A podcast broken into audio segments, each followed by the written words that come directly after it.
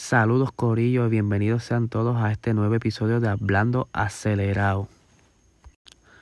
En esta ocasión eh, tuvimos la oportunidad de conversar con Juan Carlos Montes, mejor conocido como Sudo, eh, el famoso eh, narrador de las diferentes carreras, de los diferentes eventos que están ocurriendo ahora mismo en el Sim Racing en Puerto Rico.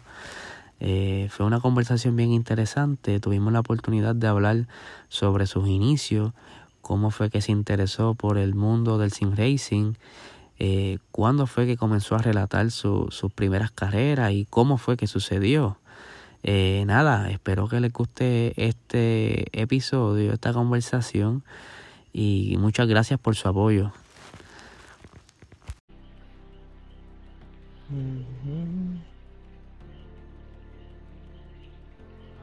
Buenas noches, Corillo. Aquí estamos preparándonos para la primera entrevista. Nuestro primer invitado, Juan Carlos Sudo Montes. ¿Estoy correcto? ¿O me equivoco? ¿Mm? Eh, Juan Carlos y Sudo, al principio fue siempre. Siempre me conocían por Sudo. ¿Sudo es parte de tu nombre o es un nickname que adoptaste? No, es un nickname que me quise crear algo para más o menos ser diferente. Digamos como, como que más te quede, más, más, más te acuerdes de quién es cuando es un nombre, una, palabra distinta a lo normal. Claro, y, es pega, pegajoso. no, no mucho creo que olviden ese nombre. ¿Desde cuándo, desde cuándo estás envuelto en motorsport o desde cuándo te interesa? A ver, de en lo que es sin racing en general. ¿Cuándo te interesó las carreras? Cualquier tipo de yo, Yo nací con esto. Yo, la verdad que yo nací con esto. Eh, por el mismo... Eh, bueno, eh, mi padre fue siempre el mejor ejemplo que tenía de lo que era fanático para el automovilismo, ya que él me, me pegó el fanatismo por los por las carreras, eh, por, los autos. En su momento él era fanático de Porsche y de Ferrari. Y, y bueno, él fue el, que me empezó a motivarme a, digamos, no, no, correr, pero sí a ver carreras en su momento. Después yo me empecé a interesarme por, una, por un cuento distinto. Ok, eso está bien nítido. Allá en Chile se celebran muchas carreras, ¿cierto? ¿Tienen su circuito? Eh, Mira, hay, hay, pero son poquísimos. Eh, el problema que tiene acá Chile es que el, automovilismo es muy elitista. Aquí eh, es muy difícil poder entrar a ser piloto. Tienes que tener recursos. Eh, y creo que también por eso yo también llegué al sim racing, porque no, soy una no, soy de una familia de recursos, soy una familia obrera. que nos ha costado todas las cosas, que todo lo que se consigue más, eh, ¿cómo se puede explicar? Eh, con esfuerzo. No, aquí no se ha regalado nada. Entiendo, entiendo. Este, cuéntanos, ¿cuál fue tu primera experiencia en un simulador y cuándo?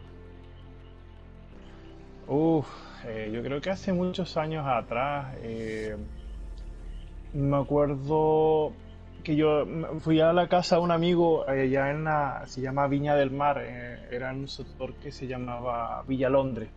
Eh, me acuerdo que tenía un, a un amigo que, bueno, hace mucho tiempo que ya no hablo con él, se llama Dalino Yáñez, eh, éramos compañeros de escuela.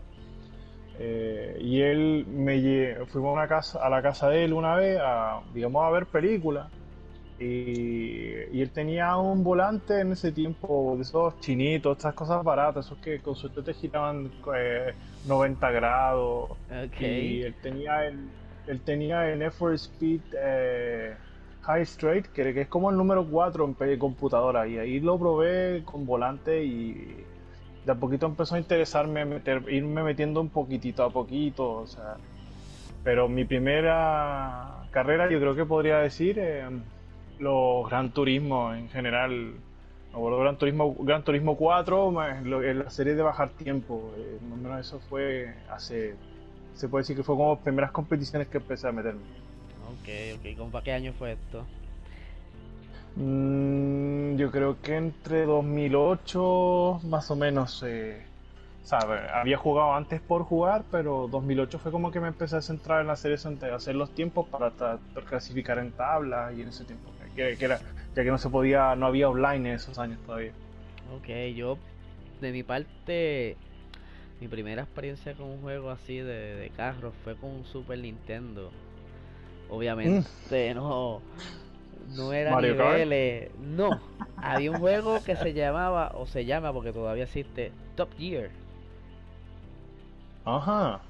Ya, algo me acuerdo. y era algo así similar a los comienzos como de Gran Turismo. Obviamente era en 2D. Y, y ahora de grande uno lo ve y, y, tú sabes que el carrito está quieto, quien se mueve es la, la pista como tal. Pero esa fue de las primeras experiencias que tuve así con un juego de carro. Y yo quedé fascinado porque a mí siempre me han gustado los carros. Eh, y luego, luego, sí, a la medida que siguió creciendo las consolas, luego fue. Ese mismo juego tiró otro para Nintendo 64. Pero ya era 3D, tenía. Podías modificar los carros. Algo, está bien cool. está bien. Sí, algo. Por ahí empezamos. también sentí ese feeling de como que, oye, esto me gusta. Me, prende la adrenalina. No, sí, es algo, es algo único. Acá, ¿verdad? Cambiando un poquito, acá yo te conocí hace como, diría, un par de meses atrás y, empecé a escuchar tus transmisiones. ¿Desde cuándo estás relatando? ¿Cuándo, ¿Cuándo empezaste a relatar? Llevo un par de años, pero si te soy honesto, como empecé a, de comentarista fue como una cosa extraña, por decirlo así. Eh, me acuerdo que yo estaba en ligas chilenas. Eh, yo estuve en varios equipos corriendo. Eh, el team sudamericano fue mi primer equipo al que participé. Y me acuerdo que había una carrera que yo no quería correr porque no me gustaba el auto, no me gustaba el carro con el que iba que correr. Y, yo le dije, ah, bueno, pero, pero yo, ¿sabes qué? Yo te puedo relatar. Yo la relato, así como, pero por jodienda, ¿no? Ni siquiera, ni siquiera fue como, pues, como verme ahora. Eh, digo, o sea, todavía quedan muchos pasos por delante, pero me, me, me, siento contento saber que mi trabajo, eh, mi forma de relatar a lo mejor eh, a la gente le ayuda o, le, mete gente que nunca pensó en un momento llegar a llegar a, querer competir acá con tal de gente que estén relatando. Y nada, bueno, ese día todavía me acuerdo todavía la pista, era Blue Moon Speedway, que el, el trióvalo que hay ahí con los Toyota, unos Toyota bien extraños y bien concept, que honestamente a mí no me gustaban, pero lo transmití y fue, digamos, mi primera carrera que Obviamente, como todo, siempre nunca quedó tan bien como quería, pero nada, eh, eh, me gustó el desarrollo. y Después me empezaron a decir, oye, ¿sabes que puedes relatar esta, eh, esto y esto? Pero claro, en su momento no con el sistema que hay ahora, que llevo ahora, sino que antes era un poquito más organizado porque se dio de una cosa simpática, por decirlo así. Ok. Ok, nos estabas contando que tu primer relato fue sin planificar, fue simplemente espontáneo, de manera orgánica, por vacilar. claro. eso está muy cool, muy cool. Y esto contesta la otra pregunta que tenía, que yo te iba a preguntar qué te inspiró a relatar, pero ya veo que fue simplemente algo Mira, inesperado. También creo que puedo, yo creo que también podría eh, anexarte algo junto con eso, ya que también puedo responder esa pregunta por sí. Eh, siempre he sido fan de, la, de, que los relatos, en una carrera el relato es importante, es lo mismo que en el fútbol. Si tú le das emoción o a lo mejor tú como hincha se te acelera el corazón escuchando, de repente hay gente que solamente de escucharlo se le acelera más que viendo la imagen. Y, a mí me pasa eso cuando yo veo un partido, cuando yo veo una carrera, sobre todo los de NASCAR, las últimas vueltas que, son realmente, yo creo que no hay cuanto que no hay categoría que hasta el momento le dé la talla con el nivel de relato que te puede ofrecer una carrera así, donde los finales son cerrados, donde son inesperados, donde hay cambios a último segundo. yo creo que eso a mí también me pasó, que eh, cuando me di por eh, querer hacer esto, era porque también quería cumplir como algo que siempre quise hacer, que era como relatarle la carrera, relatar la carrera de alguien. Eh, siempre como ver, cómo que se siente ser alguien que está relatando la carrera de otra persona, porque uno a lo mejor de chamaquito siempre pasaba, y no sé si a, ti también te pudo haber pasado, o a la gente que no escuche que pasó, que por ejemplo uno estaba jugando baloncesto o, karting o un juego de, no sé, de carrera, y como que empieza a relatar su última vuelta por sí, como que se relata a sí mismo. Eh, no sé, ah, como a, todos, yo creo que todos lo hicimos una, falta, no hace falta improvisar, simplemente el momento te lleva. Exacto. Y bueno, eh, eh, dice, bueno, esto yo lo hice de chico, yo lo hice varias veces, en momento me sentía ridículo cuando me relataba a mí mismo. Entonces dije, cuando se dio la oportunidad, dije, ya, quiero hacerlo de esta manera, pero que, que, que como que te quede bien. Obviamente era mi primera vez, nunca quedó tan bien, ya con el tiempo está más trabajada, pero como te digo, es algo que tú quieres transmitir y si tú también tienes una voz y sabes expresarte con la gente de, cómo transmitir tu misma energía a los demás, obviamente que va, más gusta. yo creo que eso en cierto sentido también a mí me ha hecho que me, haya dado a conocer o que me haya ido bien. Y tiene mucha razón. Eh, eso el relato tiene mucho que ver con, como estabas explicando tú en estos momentos, eh, el feeling del, de, de, lo que estás viendo, sea un partido, sea una carrera. Si el, si el narrador eh, no tiene esa energía, se torna aburrido.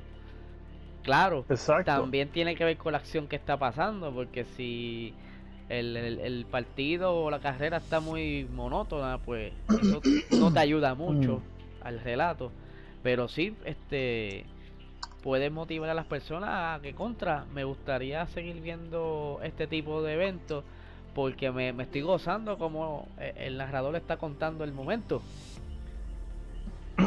Es que yo creo que parte, perdón, yo creo que parte de, de, ser, de ser comentarista o relator, eh, no solamente lo digo por mí, también lo digo por Martín, que Martín a lo mejor un poco más callado que no, ya, ya lo entrevistaremos más adelante. Ya lo vas a entrar más adelante. Hay que avisarle entonces. Eh, de mostrar este. Demostrar yo creo que la misma, la misma pasión que la gente que la ve. A lo mejor puede ser, no sé, el típico choque de que eh, indicar con Fórmula 1. Nunca van a ser. El fan, los fans de ellos siempre van a, van a defenderse a muerte, pero nunca van a aceptar eh, que su categoría, que esa categoría sea mejor que la otra. Pero ¿en qué coinciden? De el relato sí, el relato de indicar es mucho más emocionante que el relato de Fórmula 1 de repente, por favor. Eh, dependiendo también del contexto en donde se desarrolla. Pero, como te digo, depende de muchos factores. Pero si tú eres de los que le muestra a la gente que tú le pones corazón al relato, obviamente que queda bien hecho. Si no, eh, no queda bien y no, no, no, no convence a la gente que te ve. Eso es cierto. De, de, mi, de mi experiencia, tú sabes que yo, soy fanático de la Fórmula 1, me gusta mucho. Y en ocasiones, al principio que comencé a verla, o que tomé más costumbre de verla seguido, pues no tenía la facilidad de verla.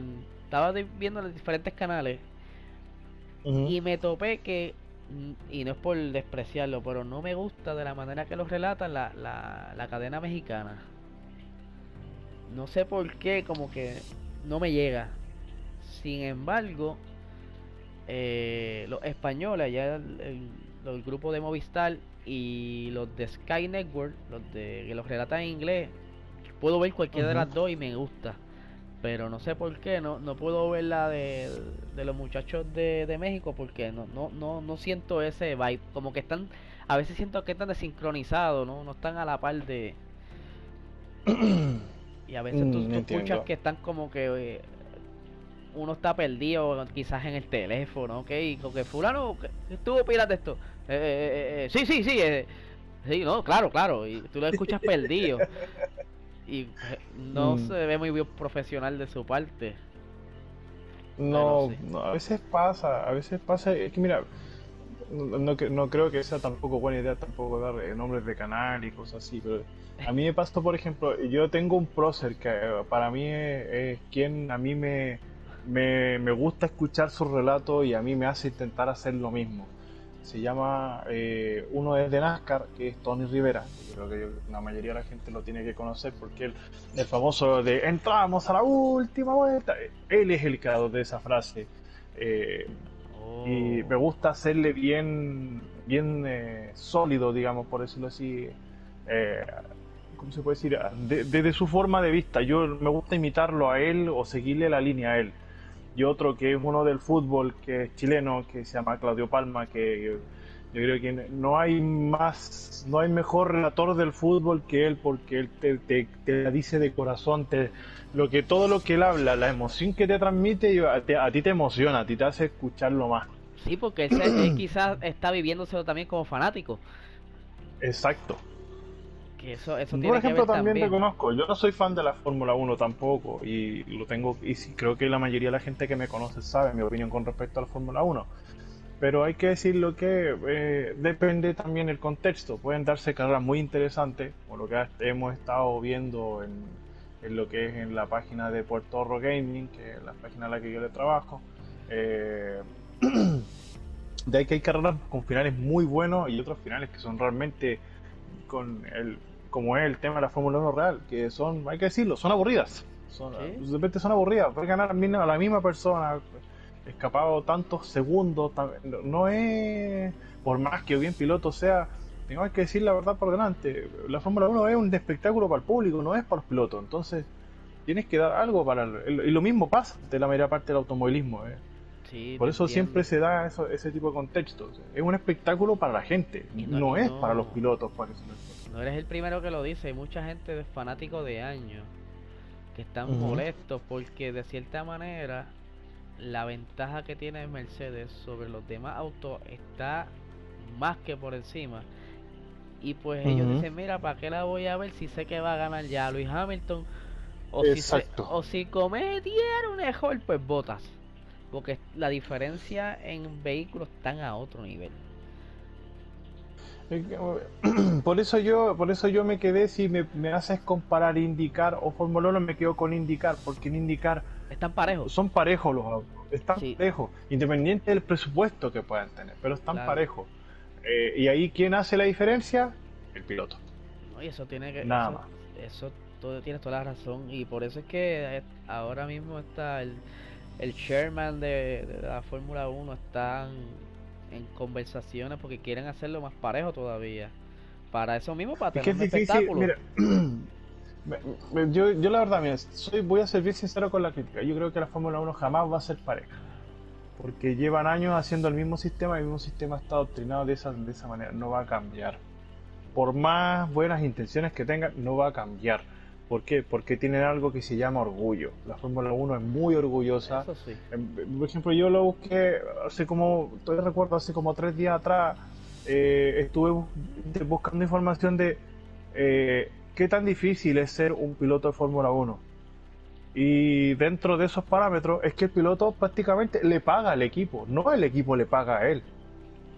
Sí, hay, Por ejemplo, hay, pilotos de equipos sí, que pagan su asiento. Claro, ellos pagan su asiento. Entonces, yo lo miro como, como, piloto. ¿Qué saco yo con entrar, eh, estar compitiendo? Eh, si supuestamente vengo a ganar, no vengo a pagarle, no vengo a pagar un asiento. Vengo a, esto es un trabajo, tienes que ir a ganar, ir a ganar dinero.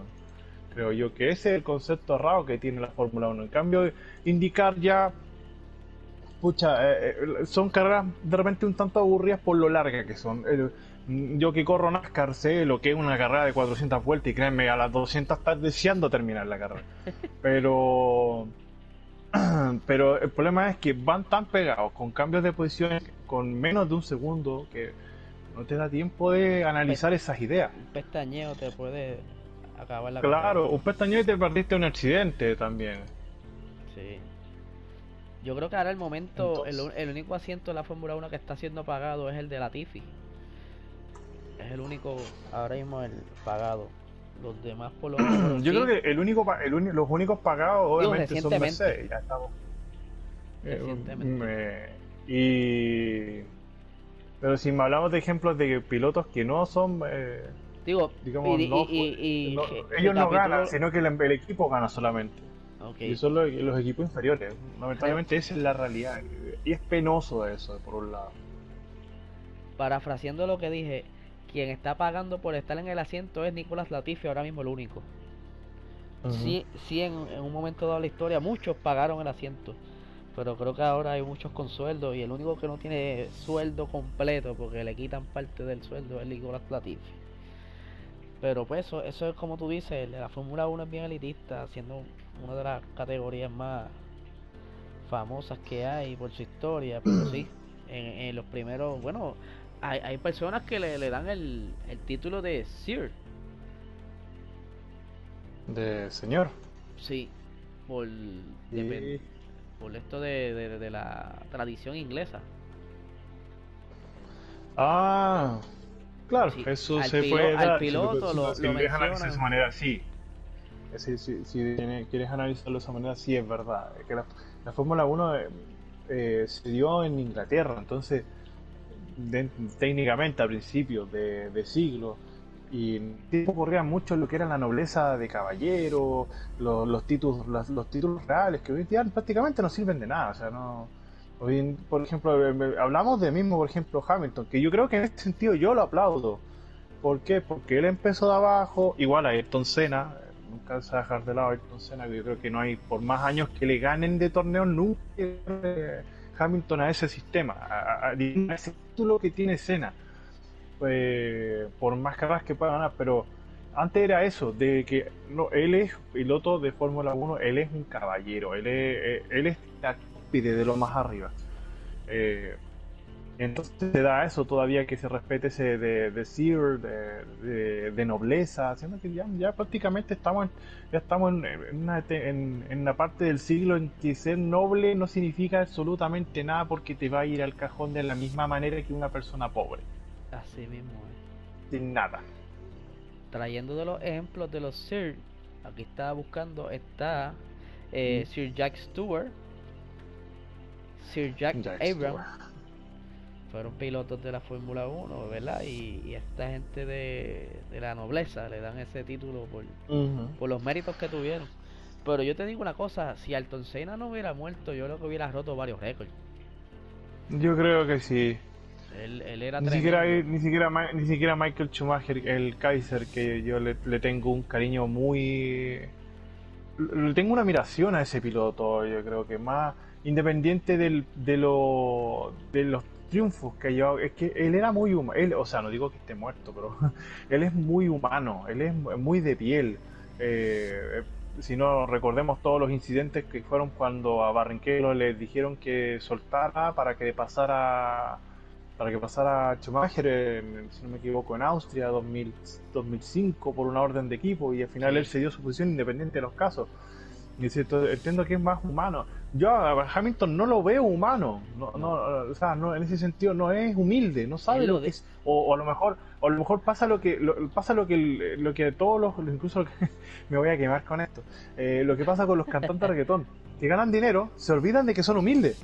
Y presumen y presumen y presumen y presumen, entonces, ¿y dónde está eh, eh, los inicios donde uno está? ¿Dónde, dónde está, no sé, ese, ese plato de arroz con gandules que te sirve la más y eh, y tú lo encuentras tan sabroso, y después empiezas a comer caviar y te olvidas de eso. Es cierto, es cierto. Y, yo creo que Luis Hamilton lo ha dicho varias veces, no le gusta perder. Él no le gusta perder y, y él, lo él lo reconoció. Esa, esa, esa, esa, esa frase está para Trump. Esa, esa, frase está para que Trump empiece a asumir. Él lo, él lo, él lo reconoció. Mira, mi, mi mayor defecto es que yo no sé perder. Y lo vimos recientemente en la carrera del, mm. 2019 en Alemania que él cometió varios errores y era que obviamente la pista estaba bien mojada. Y en una él perdió el control en una de las curvas antes de llegar de la meta. Y perdió un montón de posiciones.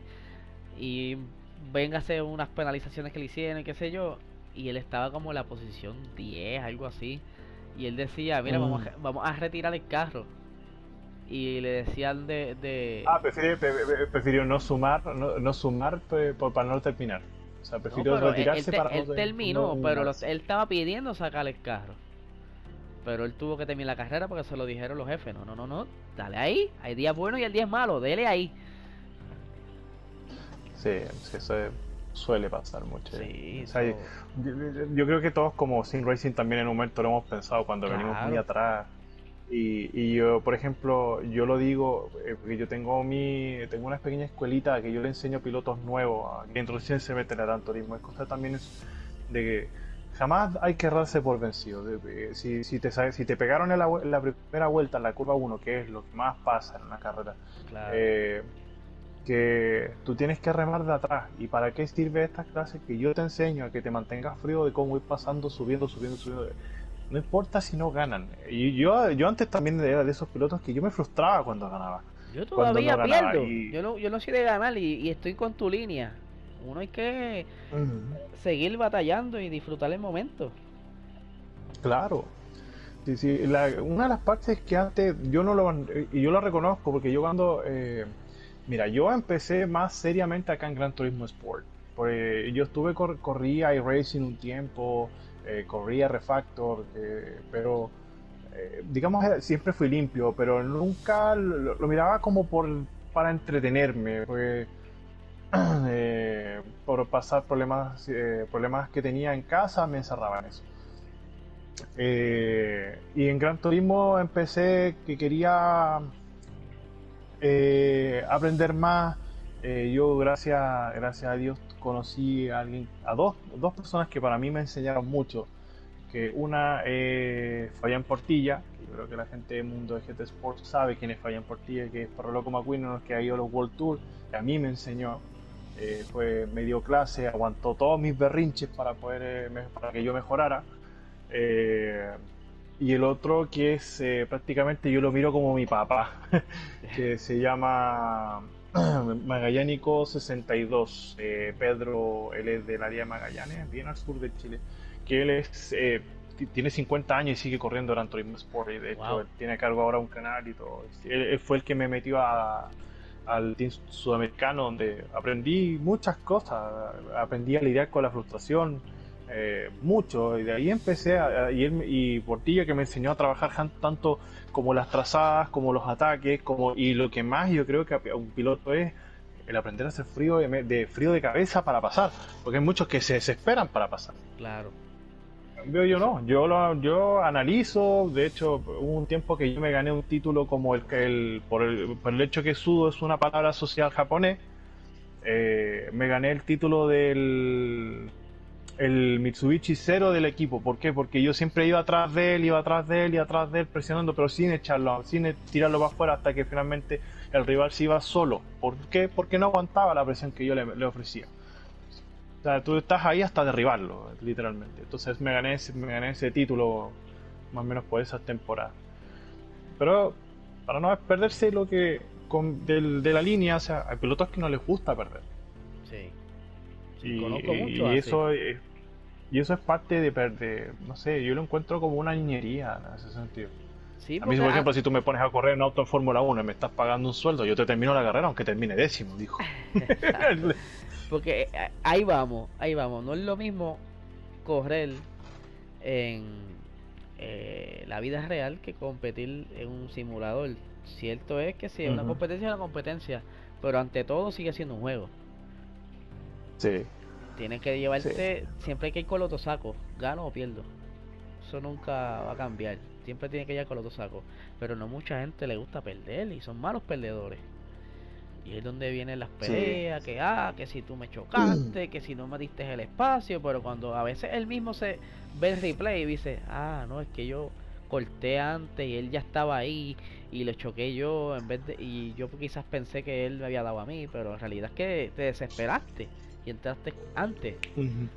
o, o quizás fue eh, le hizo una movida sucia por desesperación, porque a veces también estas personas la adrenalina lo ciega o tiene mala conexión. Muchas cosas pasan.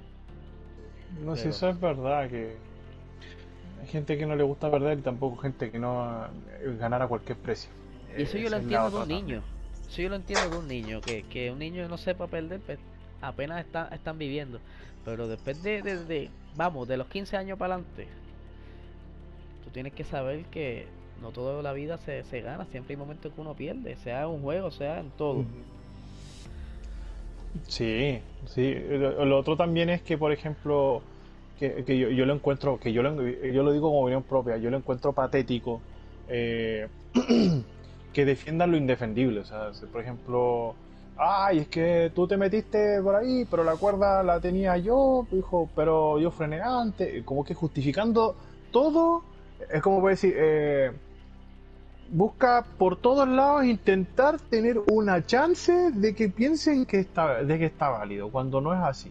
Eso es correcto. si tú perdiste la posición, eso, si tú perdiste tu posición como piloto, y yo lo digo esto como piloto, no como comentarista. Y ves que la, línea no te favorece para doblar, ¿qué hace? Bájale un cambio, vuelve atrás, colócate atrás de él y comienza a analizar dónde puedes pasarlo sin que te pegues con él, o sea, sin, eh, sin llevártelo de por medio, o sea. Pero hay gente que no lo hace, o sea, lamentablemente se deja llevar, que cree que va a ganar en la primera curva, o lo otro que también, que el dicho más importante, la carrera no se gana en la primera curva. Hay mucha gente que lo hace así. Sí, es eh, se desesperan.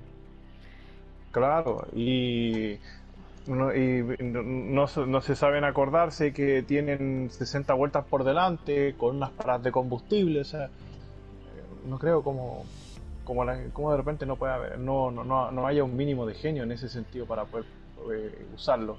Pero bueno, eh, yo creo que se combina, se combina el ego con la adrenalina y quizás es una mala combinación. Mm. Sí, eso sí puede ser. Es que también es el tiempo, digo yo, el tiempo de ahora. Yo me crié en los 90 y yo lo digo abiertamente, a mí no me ofende que me digan boomer. Eh, prefiero ser un boomer que un, un, ofendido de los que son ahora, porque ahora se ofenden con todo. Yo, la verdad que... Eso yo decía algo contra mi familia, a mí me llega un correazo.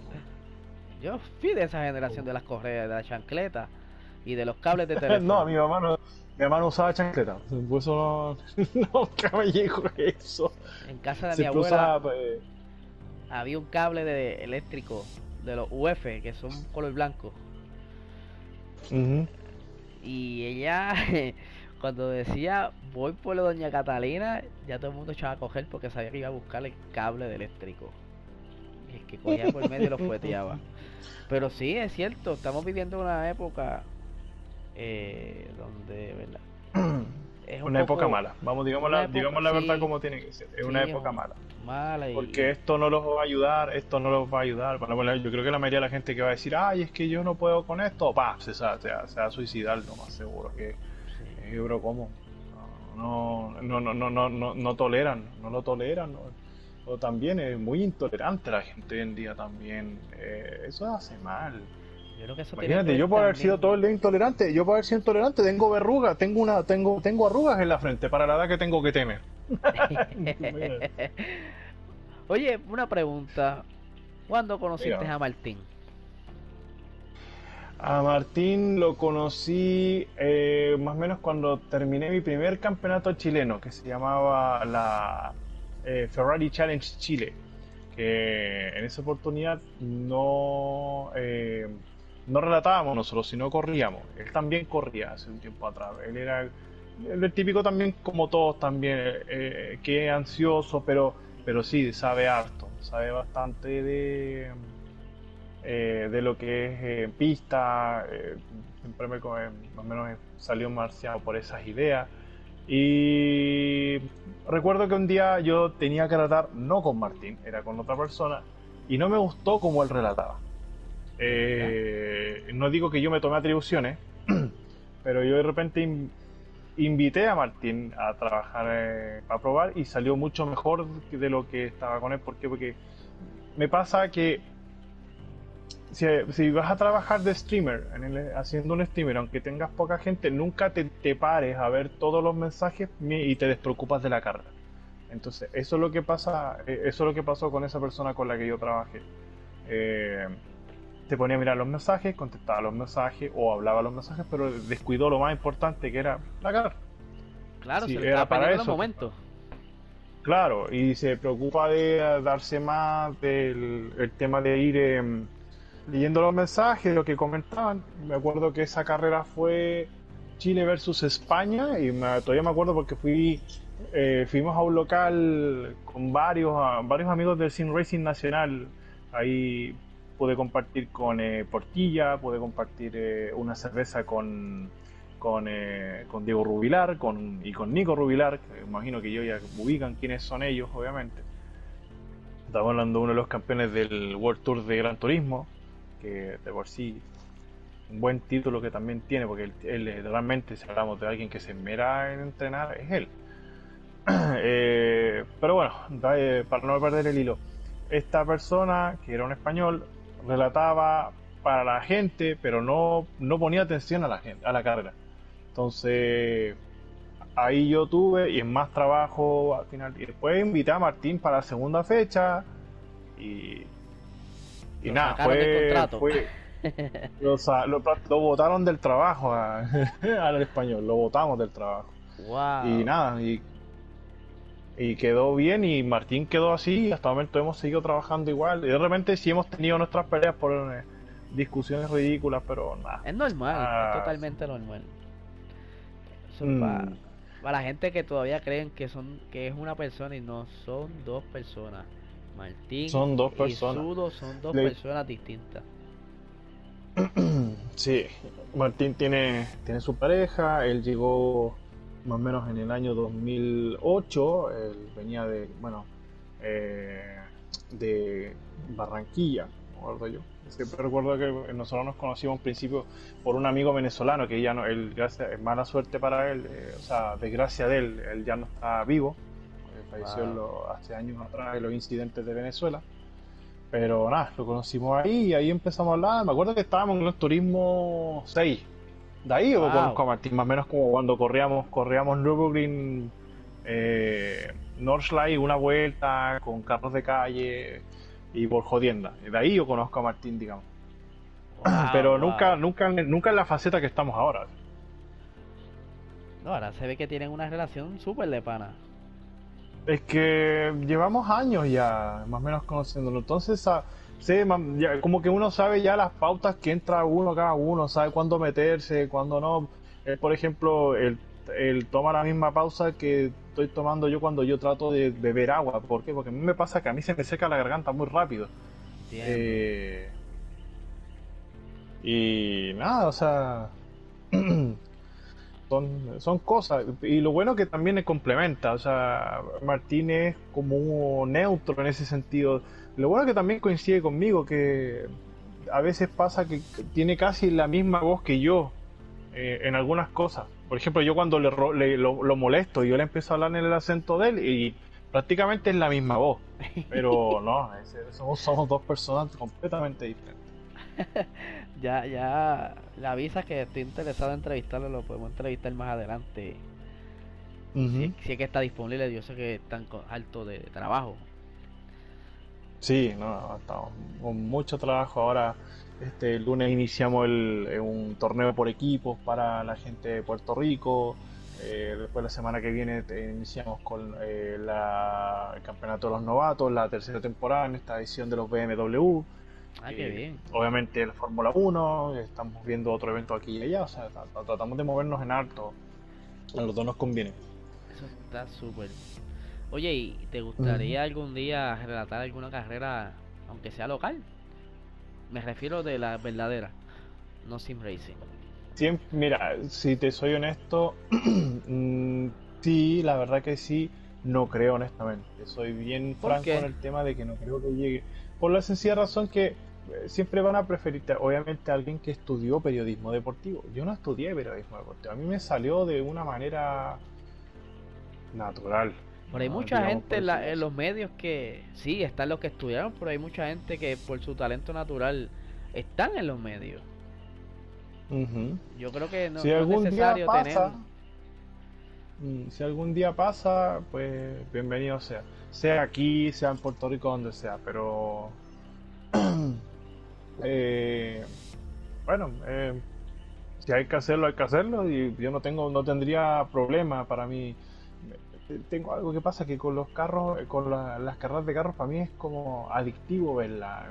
Me, me relaja, el ruido de los motores, de todo ese tipo de cosas a mí me gusta. Entonces, no me va a molestar eh, ver gente en, la, en las galerías o en las gradas y ver que están ahí y tal, que yo diga un relato y decirlo de la misma emoción, tal como lo hago en un relato por internet. Te, entiendo, yo, yo soy de las personas que yo veo cualquier tipo de carrera, obviamente eso está entretenida, pero me puede, me puede captar la atención, capturar la atención hasta las carreras de circuito de camiones. Me, me, he cogido que a veces estoy cambiando canales y encuentro una carrera de camiones y me quedo como bobo. ¿Sabes? Me encanta todo lo que sea de carrera. Yo he visto. Imagino cómo tiene que ser. No he visto carreras de camiones. Eso es eh, una no porque no, no porque no quiera, no porque no quiera, sino porque nunca me las, nunca las veo, nunca las, las pillo, nunca pillo la carrera. En YouTube hay par, a veces las ponen en vivo o obviamente luego si la si el canal lo deja eh, grabado, si lo deja público, pero ah, recientemente vi una en Nürburgring, iban a correr, ¿Nürburgring era? Sí, era Nürburgring, pero por lluvia la cancelaron, pero sí, son camiones enormes y unas velocidades increíbles. Que uno jamás se imagina un camión doblando una curva a esa velocidad. ¿What? ¿Cómo? Sí, es bien, curioso. Es como lo mismo, es como lo mismo, es como lo mismo cuando te dicen no sé si a lo mejor tú las has visto, o las carreras de camiones de, de, guaguas escolares. Que oh, en drag. Eh, no, no, no, de drag no. Eh, es como un derby de demolición de carreras de, oh. de, guaguas escolares. Y las guían como que fueran autos de NASCAR. Es increíble. Sí, sí, sí. Yo tengo, creo que tengo por ahí un enlace y después te lo, lo, lo envío por interno. Ah, pero son cosas locas que al principio uno las mira y dice como, pero es que, ¿qué es esto? Pero cuando las ve, ah, mira, qué increíble. pero nada, o sea... Yo a mí relataría hasta un derby de demolición, si fuese así. Pero como te digo, todo... Eh, si se da, perfecto si no se da, seguiré trabajando lo mismo, no me quita el sueño. Eh, es una aspiración, hay que seguir luchando para conseguirlo. Claro, y como yo le digo a mucha gente, este, nunca se pongan, siempre mente positiva, siempre todo puede pasar. Hay, hay muchas cosas que yo pensé que jamás me iba a lograr y ¿verdad? Me han salido, gracias a Dios. Este, y mucha gente igual que, se vieron encerrados o en alguna situación o alguna meta y la han logrado. Personas que, que, que, no, que querían estudiar y tuvieron que acortarle los estudios por quizás alguna circunstancia, pero por fin pudieron terminar. Siempre esté positivo y nunca nunca digas nunca. Puede que algún día en estas loqueras que nosotros estamos participando y alguien con buenos oídos diga, oye, ese muchacho esa pareja de narradores me gusta. Me gustaría tenerlos en mi evento, ya sea algo nacional o por algo se empieza. Pero yo siempre digo, uno, uno no sabe quién está observando. Y el, día que uno menos espera, alguien te, te, te ala para felicitarte o para ofrecerte trabajo. Si fuese así, como digo, eh, bienvenido sea. Yo lo, voy a trabajar igual. Yo sé que sí. Yo lo voy a trabajar, le pondré el mismo empeño. Da, no importa si esté en Chile, si esté en Colombia, trabajo, trabajo. Y si eres bueno, tú te acostumbras al trabajo. Si no, cogemos a Fernando de Rincón y lo, lo aguantamos, lo majamos en un cuarto y le decimos que te llame. por mí yo feliz, por mí yo feliz. Ahí que algún día llegar ahí a, a la Salina, a, a Salina Speedway, ahí relatar por último la, las carreras de dragueo y créeme que le metería mejor que cualquiera que pueda andar por ahí. Oye, recientemente. he visto, he visto cómo relata, he visto cómo relata y la verdad, eh, eh, de repente es como un poquito apagado. recientemente, y, y, quizás suena que me estoy saliendo de la línea, pero vamos a llegar a lo mismo. Recientemente estaba tomando un adiestramiento y entre las personas ¿Mm? con, con, quien yo estaba conversando, uno de los muchachos es de conoce de estas personas que están este haciendo la, la, actividad de la, la, pista de Salinas, eh, en el, lo que era el Tuque, y hay rumores de que quieren construirle una pista nueva de circuitos en, creo que era en la zona este norte. Hay rumores. Parece que hay alguien por ahí que se está organizando de nuevo, sí. Yo sé que en Carobanal... Sería, sería bueno, sería bueno. otro que también que podrían hacer, otro que también que podrían hacer... Eh, Aquí cogieron Fórmula 1 en un momento dado. En Ponce, en Ponce, en Ponce hay un estacionamiento que fácil puedes convertirlo en una arena de drifting. Ya que hoy en día, que, ya que están buscando ideas diferentes, el drifting no ocupa tanto espacio como un autódromo, o sea, como una pista licenciada de FIA. Sí, sí. El drifting en, en Sabana Seca, en Ecotrack. Ahí yo, yo participaba mucho, digo, no participaba, sino que asistía a las actividades de drift de, aquí de Puerto Rico. Y la pista es súper pequeña, pero estaba perfecta porque no, no podías apreciarla completa el, el evento porque estaba todo cerca. Claro, Claro, claro, claro. Y, aparte que fomentas también ayudas a las mismas comunidades. Eh, por ejemplo, lo pongo en el caso más entendible. Nürburgring Nordschleife, cuando se creó, jamás se pensó que iba a tener el, el hype que tiene ahora. O sea, la pista se creó para darle empleo a la gente local.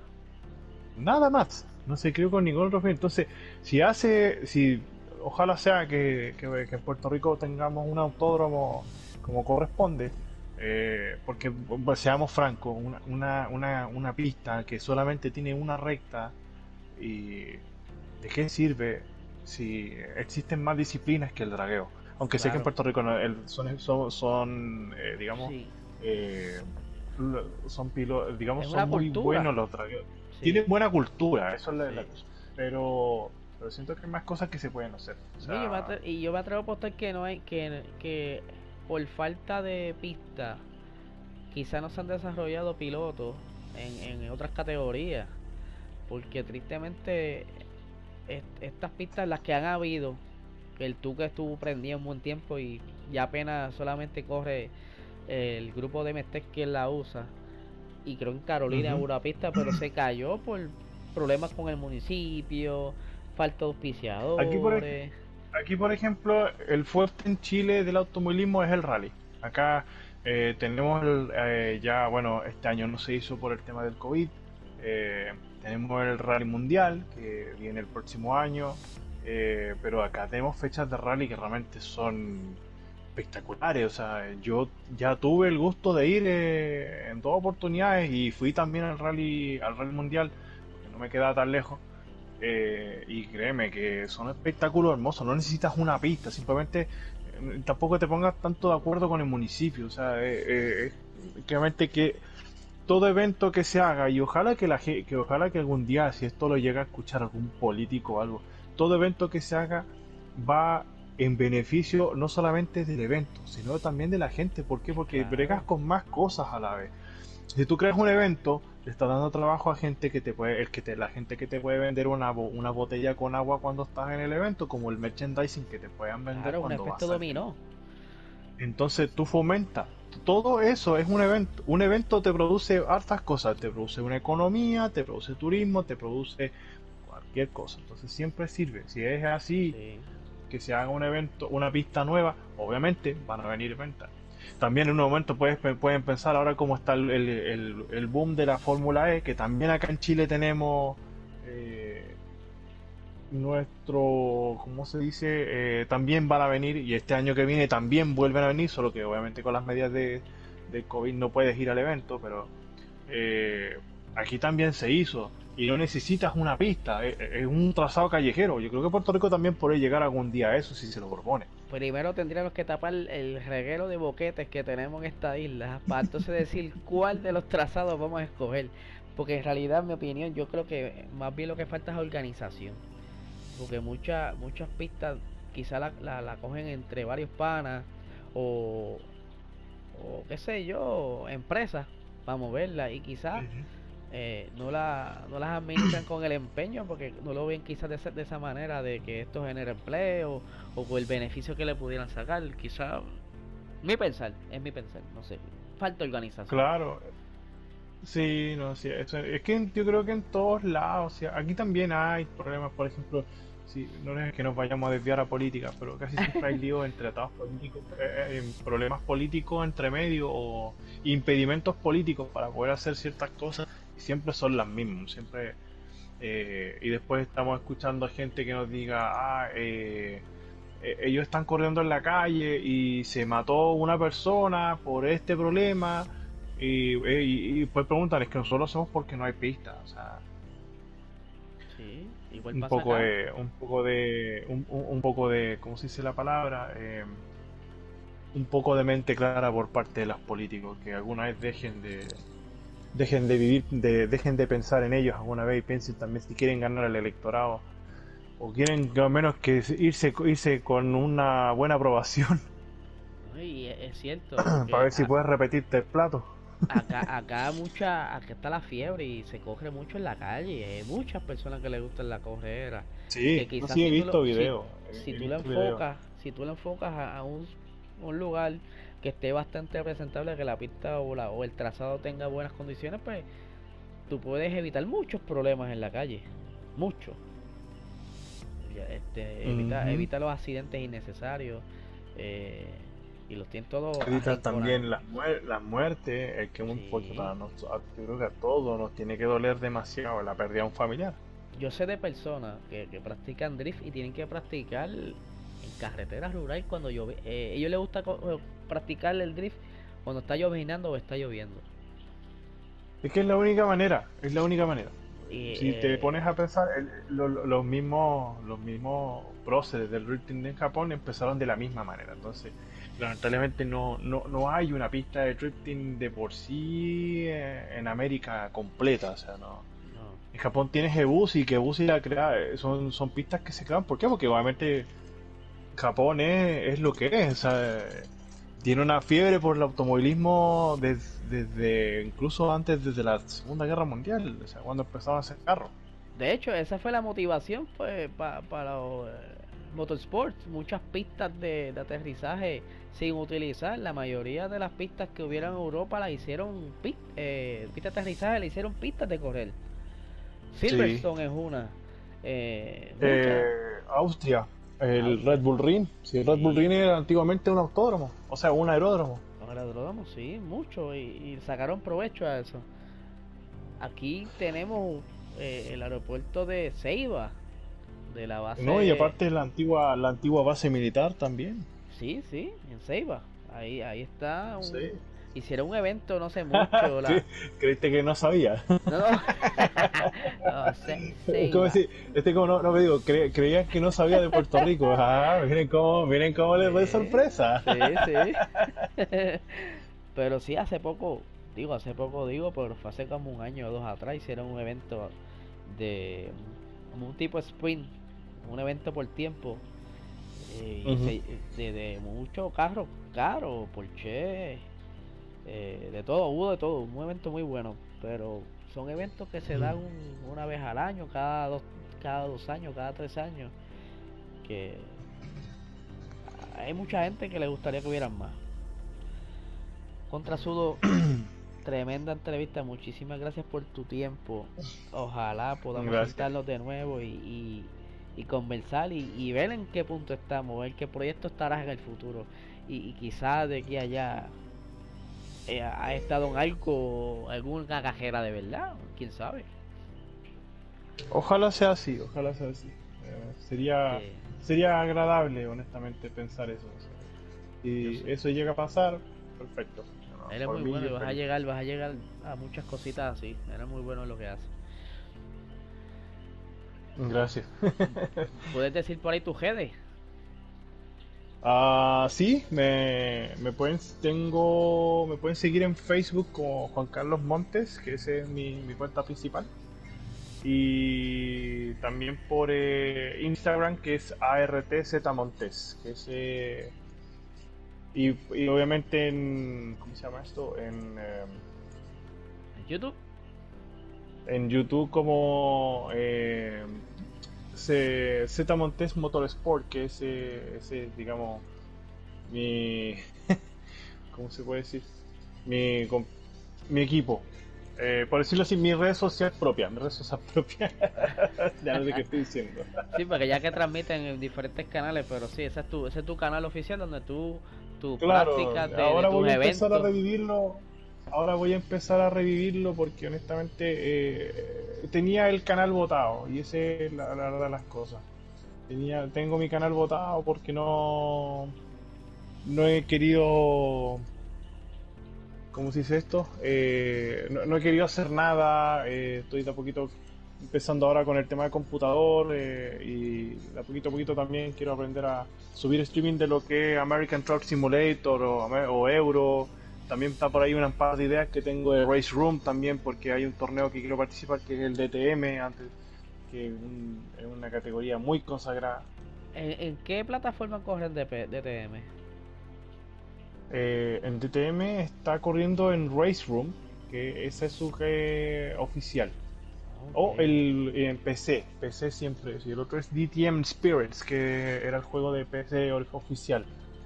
Ahora no sé cuánto estará, cómo estará con el tema de los derechos, porque igual ha cambiado bastante. Pero Sí, porque realmente es un recientemente con muy este evento de con este revolut del COVID, ellos no pudieron correr, ¿verdad? Hubo muchas carreras que se cancelaron, pero sí cogi- hicieron muchos eventos oficiales de los pilotos eh, virtuales para entretenimiento, pero Sí. sí, eh, eh, lo hicieron virtual con su clasificatoria, sus carreras y toda una cosa bien chévere.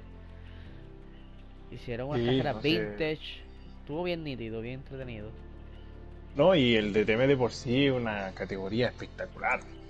Sí. No, una categoría que premia, o sea, da buen, buena, da buen espectáculo. Yo creo que yo creo que es más icónica que cualquier otra que haya que había, eh, por el mismo sentido que genera. O sea, estamos hablando de, yo creo que los clásicos europeos, que es eh, Mercedes, eh, que Audi. es eh, Audi. eh, BMW, el famoso M3 E30, que yo creo que yo creo que todos sabemos de ese auto, no solamente por los videojuegos, pero nada, es durísimo realmente ese automóvil, bueno, como que no esté, que no, que, que no lo sepa, realmente no, no entiendo cómo no lo va a saber, si si es un auto que realmente enamora, no, no solamente su, su atractivo físico del auto, sino el manejo que tiene, ¿sabes? un auto que realmente te, te exige para poder llevarlo. Yo lo corrí en Gran Turismo Sport, participé en eventos de con esas con ese tipo de auto y créeme que no es un auto fácil de llevarlo, pero aún así tampoco es un auto que no te no te no no lo no te haga sufrir, lo disfrutas. Lo disfrutas, sí. Ahora recientemente escuché que ahora la DTM en el 2021 van a subir de categoría. Van ahora a ser GT3. Sí. Sí, eh, no- bueno, no sé si GT3, porque creo que había una alianza todavía con Arca, que era la categoría japonesa, la Super GT. La Super Ah, GT no, no entra en lo que es en, en GT3, de hecho va un escalafón más arriba, que, que es como tipo prototype, formato INSA, por decirlo así, pero un poquito más arriba. Déjame buscar la, la, la noticia, aquí la tengo. Dice, eh, la DTM, la DTM hará una transición a, para próximamente ser GT3 en el 2021, abandonando lo que era la, la- la cuestión ahora para entonces subir los carros a 600 caballos o más. De- Sinceramente, no sé, pienso que no va a cuadrar mucho. No, quizás es una transición, quizás están haciendo algunos diseños o harán pruebas primero, no sé, algo harán, pero sí piensan modal, eh, subir a GT3. Sí, no sé, honestamente si me preguntas a mí, eh, un cambio un tanto necesario. El DTM yo creo que es el DTM porque lo es, es, es- es lo que es. o sea, la no- categoría que es, exacto. La categoría es emblemática por, por, por esos diseños que trae, o sea, yo soy yo sigo el DTM por lo menos de hace muchos años, entonces sé, eh, conozco ya cómo va y, y son diseños que a uno le gusta, o sea, no, es algo que te deje te deje con el así como ah, que es feo. Lo único, por ejemplo, que yo reclamo es que a, a mí no me gusta la llanta negra, que suele, suelo ver mucho últimamente en los Audi. No me gusta la llanta negra porque pierdes estética con el auto y gran parte de lo que es el DTM es un auto estética. Porque si tú le colocas un auto, eh, o sea, cambia formato GT3, prácticamente tu auto de calle, que, que en, teoría ese era el fin del DTM, eh, si tú con unas cuantas modificaciones vas a quedar igual a ese. Pero si tú sigues el formato de subirte a una GT3, ni un auto ni un, ni el mejor carrocero de, de, la tonería te va a dejar un trabajo así. Es verdad. Y yo creo que lo, lo, eh, lo que estabas hablando de los neumáticos negros lo hacen por... Porque me imagino que en tres vueltas por el mismo eh, de los frenos, lo que va botando, eh, los va a tornar negro igual. Yo creo que por eso muchos son negros. Mm, la verdad, ahí mi pensar. Yo pensando en mi mundo de los locos. Este. Honestamente no, no sé si sea eso, o sea, yo creo que es algo estético solamente. Claro. Entonces no va tanto de la mano con ese sentido. Sí, se ve bonito, todos los que quieran. Obviamente, eh, el, el DTM alemán yo creo que se caracteriza por ser quien es, su estilo pero no sé, o sea, si me preguntan a mí que, que, cambia formato a formato de grupo 3, pienso que es una, una mala idea, honestamente es una mala idea. Cierto. Pero nada, Sudo, no te quito más tiempo. Muchísimas gracias nuevamente. ya luego a ti. nos reencontraremos. Habla con Martín. Me interesa entrevistarlo. que, que, luego me envíe un email cuando está disponible. Y, y lo sí, cuadramos. Sí, yo hablo con él. mañana, mañana, mismo, mañana mismo en, el, en, la oficina le voy a hacer el alcance para que más o menos se haga. Pero sí, no, creo que tenga. Bueno, es que nosotros trabajamos en la oficina, nosotros hicimos la oficina en a Gran Turismo Sport PR porque, ah. nosotros estamos ahí, tomamos un café, conversamos de cómo, cómo va a ser las temáticas y vamos sacando ideas. y de ahí se envían al supervisor. Eso está muy bien. Bueno. Mm.